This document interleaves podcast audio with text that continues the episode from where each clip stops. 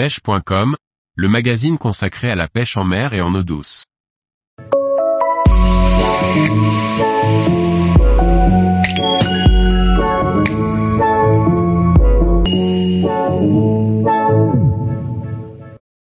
Comment choisir la bonne tresse pour garnir son moulinet de pêche? Par Benjamin Le Provost. Le choix de votre tresse pour garnir votre moulinet peut être rendu compliqué en raison du large choix proposé par les fabricants. Certaines données doivent être analysées afin de faire le bon choix. La tresse est une ligne de plusieurs filaments, souvent en polyéthylène, tressés entre eux. Le nombre de brins varie, allant de 4 à 16 brins selon les modèles. En comparaison au nylon, elle présente, à diamètre égal, une résistance bien supérieure avec une élasticité quasi nulle. Aujourd'hui elle est omniprésente sur les moulines des pêcheurs au leurre. Mais face à l'ampleur de l'offre disponible, comment s'y retrouver? Celui-ci varie selon la tresse. Les modèles de tresse les plus répandus sont faits de 4 ou 8 brins. Certains modèles en possèdent 12 voire 16. Les premiers modèles distribués possédaient 4 brins puis sont venus ceux à 8 brins. Pour comprendre l'intérêt du nombre de brins, prenons deux tresses de diamètre identique, mais l'une en 4 brins et l'autre en 8 brins. À diamètre extérieur identique, la taille des brins est deux fois plus importante sur le modèle 4 brins que sur le modèle 8 brins. Par conséquent, toujours à diamètre égal, une tresse en 8 brins sera plus lisse, car plus ronde, mais aussi plus fragile qu'une tresse en quatre brins qui quant à elle, aura une meilleure résistance face à l'abrasion. En pratique, privilégiez une tresse quatre brins s'il y a un fort risque de frottement avec l'environnement et à l'inverse si vous privilégiez la glisse et une distance de lancer élevée, la 8 brins ou 12 brins conviendra mieux. À ne pas confondre avec la résistance. Celui-ci s'exprime en centièmes ou en PE surtout pour les tresses japonaises. PE étant l'abréviation de polyéthylène. Une correspondance existe entre ces deux valeurs en utilisant la formule suivante.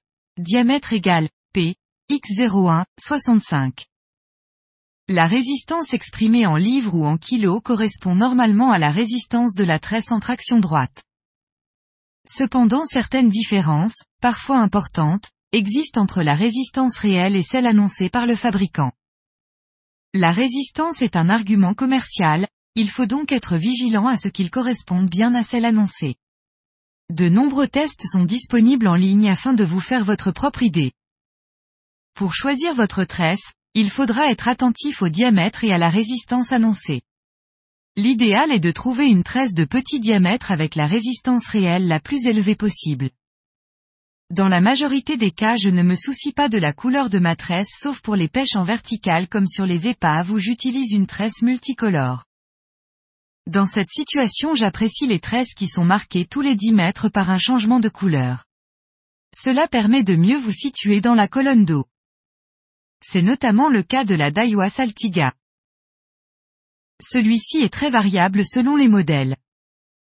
Comme dans de nombreux domaines, il ne faut pas se dire que prix élevé est un gage de qualité. Plus votre tresse comportera de brins et plus son prix sera élevé. Mais elle ne correspondra pas forcément à vos attentes en termes de résistance au frottement. La tresse idéale devrait répondre aux caractéristiques suivantes. Avoir une bonne résistance à l'abrasion, mais aussi dans le temps pour éviter de la changer tous les ans. Avoir un profil le plus rond possible et une bonne glisse. Ne pas vriller pour éviter les perruques. Un ratio entre le diamètre et la résistance le plus élevé possible.